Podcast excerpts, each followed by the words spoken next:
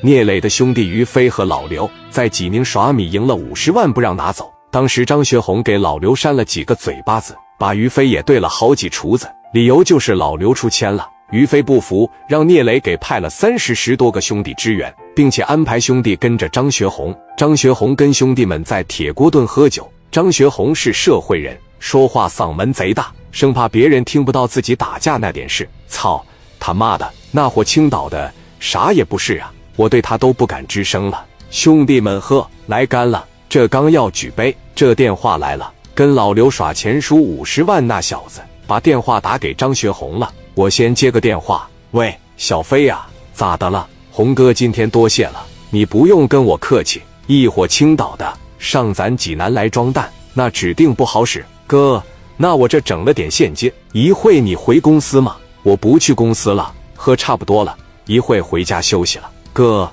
你回去一趟呗。你看今天白天这么帮我，给我省了五十万，我得给你表示表示，我整了二十万现金。一会你拐一脚回公司过来取一趟呗。老弟，你太客气了，钱什么时候给不行啊？你这么急，红哥，我欠着阎王爷的钱都行，我不能欠着你的钱啊。我在公司等你。太客气了，老弟，那你等我会吧。我回趟公司，我把钱拿着，我再回家。一会公司见。电话啪的一撂下，旁边于飞那小兄弟那可全听见耳朵里了，拿着电话就回拨给于飞了。飞哥拿电话这边一接，喂，飞哥，好机会，一会他还回公司，他只要一回公司，身边应该还是这几个兄弟，而且白天跟老刘耍钱的这小子也在那，咱们这个时候动手最合适，而且他办公室里面肯定有钱。于飞听完说，行，那我明白了。电话啪着一撂，撂下电话之后。飞哥就说了，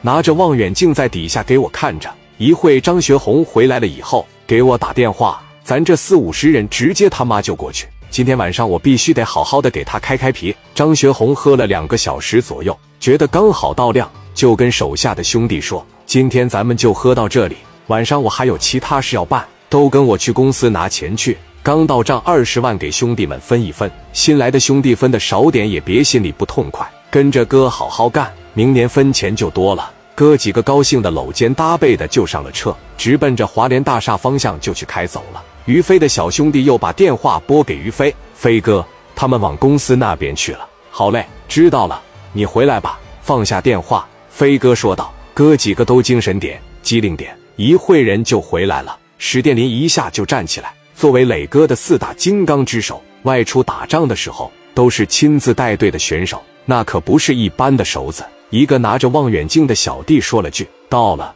到了。”张学红几个从车里下来，一共不到十个人，晃晃荡荡、有说有笑的就往楼上走。飞哥一看才这几个人，高兴坏了。今晚看我如何给你们松松骨、开开皮！大手一挥，兄弟们，走！任浩、史殿林把家伙事往衣服里一塞，带领着四五十个兄弟，奔着对面的华联商厦就过去了。有乘坐电梯的，还有走步梯的，聚集到了赌场这里。赌徒们都聚精会神地看着牌桌，谁也没有注意一下子多出的这几十人。赌场经理热情地走过来：“几位大哥是来耍米还是要换马？”“都不是。”“我问一下，你们老板张学红在不在？”“哦，红哥刚回来。你有什么事吗？他办公室在哪？我找他有点事。你带这么多人见红哥什么意思？你这废话怎么那么多？一个打工的，你犯不上在这挨顿揍。”